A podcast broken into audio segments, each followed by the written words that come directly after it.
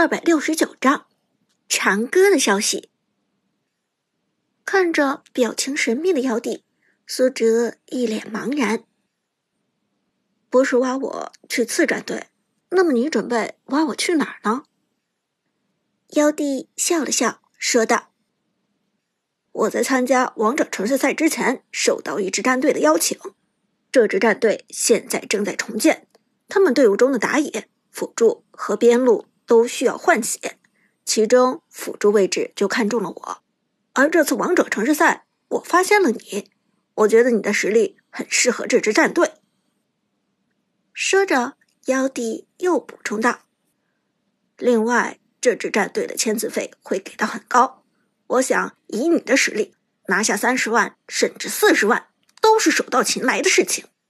你可以考虑一下，看看有没有这个意向。”这么多，苏哲吓了一跳，没想到签字费居然能给到这个地步。当初加盟炮战队的八万块签字费，在苏哲看来已经是天文数字了。现在妖帝居然说签字费可以给到三十万到四十万。不过转念一想，苏哲立即就意识到，妖帝所说的这支战队一定是顶尖的职业战队。如果不是最顶尖的王者荣耀战队，那么绝不会给出这么高的签字费。另外，有眼光看上妖帝，而妖帝又能痛快答应跳槽，这更加证明了这支战队的名头很大。我能问一问是哪支战队吗？苏哲道。当然，妖帝倒是个光明磊落的人，没有卖关子的意思，是神殿战队。神殿听了这话，苏哲的眸子猛地亮了起来。神殿战队站在 KPL 联赛最顶尖的王者级别战队，刚结束的 KPL 总决赛，神殿是堂堂亚军。虽然 BO7 的比赛，神殿以三比四的比分悍负宿敌天宫战队，但看过这场总决赛的人都知道，这并不意味着神殿的水平。比不上天宫，论实力，神殿和天宫不相上下。天宫能够拿下总冠军的唯一优势，可能就是运气了。而苏哲接触王者荣耀之后，也一直是看着神殿的比赛长大的。寒山、麦克、小雅、将军，神殿战队的这些成员都是 KPL 上的大明星，也是。每一个王者荣耀玩家心里的榜样和目标，苏哲万万没有想到，自己居然有一天能够接受到神殿战队的邀请。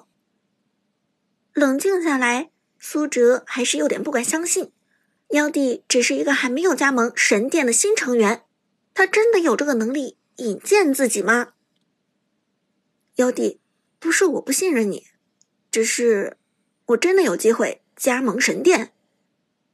当然，妖帝笑着说道：“我不会骗你的。对了，这件事情你可以先考虑一下，我这边不急着要回复，等你考虑好了，随时可以和我联系。”说完，妖帝掏出手机，扫一下，加个好友吧。苏哲点点头，立即加了妖帝的好友。而两人说完了悄悄话，伍兹和三个小伙伴。才悄悄走过来。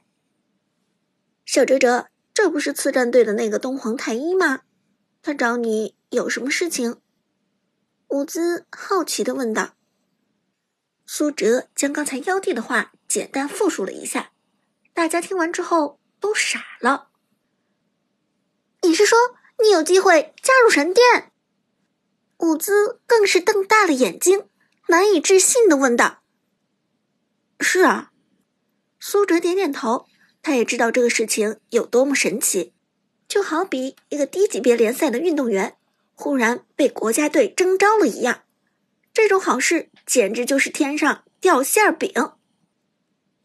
周神，我看那个妖帝该不会是在耍你吧？马海龙皱眉问道，他觉得这个事情有点太诡异了。苏哲苦笑着摇摇头，我也不知道。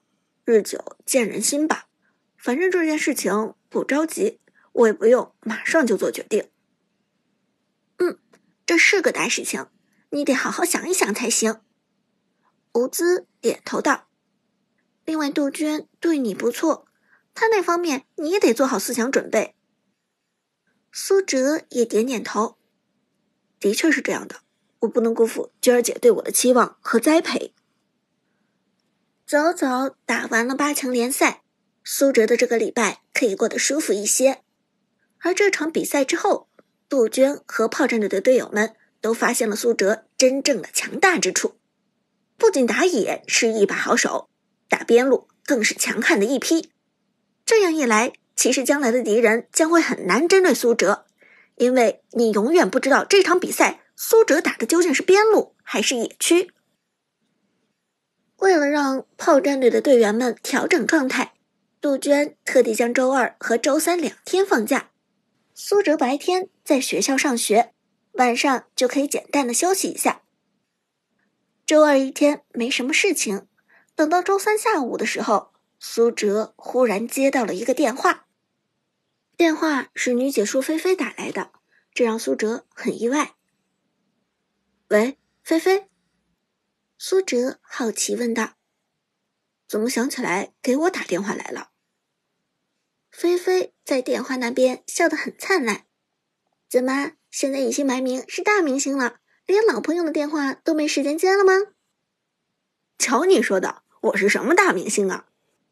苏哲笑着说：“再说，我的影响力哪比得上你这位解说？”菲菲咯咯娇笑。随后，终于说出了自己打电话的缘由。苏哲是这样的：今天王者城市赛八强战的两支队伍分别是 AY 和 Star。菲菲道：“我知道。”苏哲说：“AY 战队原本就是分到和我们炮战队对战的队伍，而 Star 战队也是一支老牌强队，其中 AY 战队和四大战队中的优胜者。”将会和我们在半决赛相遇。今天晚上，我们经理人还要求我们现场观战呢，刚好可以看看敌人的套路。菲菲那边轻轻嗯了一声，随后道：“这些信息你都是知道的，但还有一条信息你是不知道的。什么信息？”苏哲好奇问道。他觉得菲菲的语气有点怪怪的。菲菲那边。沉默了片刻，之后低声道：“今天早上不知道哪里传出消息，说 AY 战队里一直没有上场的替补是他们的终极杀器。这个替补其实是全队水平最高的选手，也是他们的秘密武器。”嗯，苏哲沉吟道：“留一招杀手锏，打敌人一个出其不意。”这也无可厚非啊！这个消息有什么问题吗？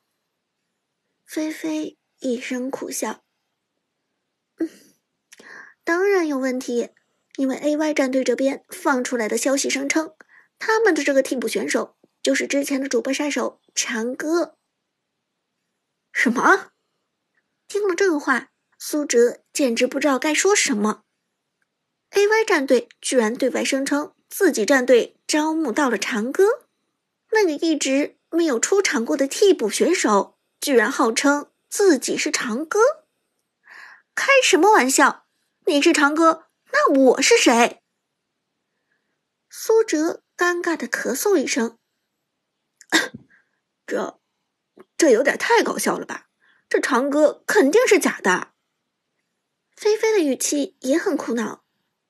反正现在散不出来的消息都说 A Y 这个替补就是长歌，只不过这次没有使用长歌这个 I D 罢了。